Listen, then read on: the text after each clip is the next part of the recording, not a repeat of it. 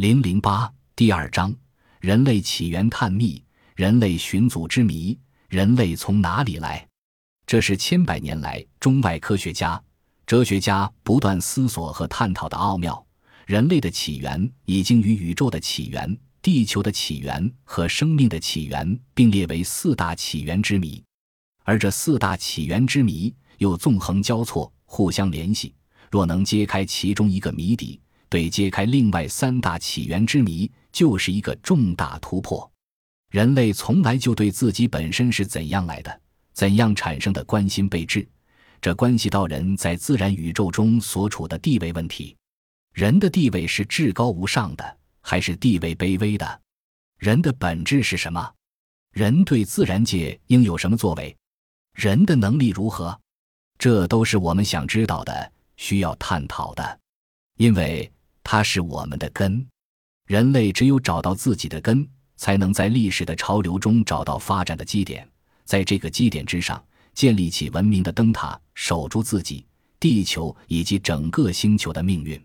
对于人类的起源问题，一直众说纷纭。荒原中的这具石像，是否也在向人间暗示着人类的由来？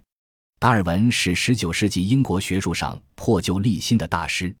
他身患痼疾，为探讨自然规律苦学终生。一八五九年，他的《物种起源》一书问世，总结了他自己多年在世界各地亲自观察生物界的现象，发现自然选择在物种变化上起的作用，探索了物种的起源和进化的规律。尽管当时达尔文并没有把物种起源直接联系于人类，他只说了一句话：通过《物种起源》的发表。人类的起源，人类历史的开端就会得到一线光明。这本书的发表，对上帝造人的宗教神话和靠神造论来支持的封建伦理不斥发动了空前挑战。当时保守势力的反扑顽抗和社会思想界的巨大震动，使一贯注意不越自然科学领域雷池一步的达尔文也不能默然不语。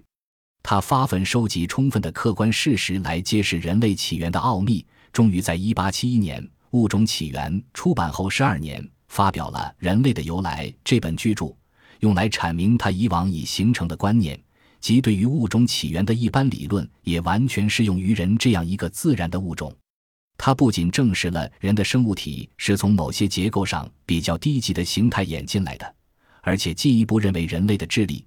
人类社会道德和感情的心理基础等精神文明的特性，也是像人体结构的起源那样，可以追溯到较低等动物的阶段，为把人类归人科学研究的领域奠定了基础。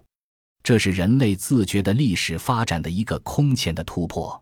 马克思主义诞生以后，恩格斯运用辩证唯物论和历史唯物论，综合了科学的成就，全面地分析了从猿到人的过程。创立了劳动创造人的理论，从根本上粉碎了上帝造人的宗教迷信神话。在从猿到人的转化过程中，劳动起着决定作用。无论是手足分工、制造工具，还是语言的产生、脑的发展和思维的出现，都是在劳动中出现的。所以，恩格斯说，劳动是整个人类社会的第一个基本条件。在某种意义上，不得不说，劳动创造了人本身。那么，人类到底是如何在劳动中不断进化的呢？人类到底有几个祖先呢？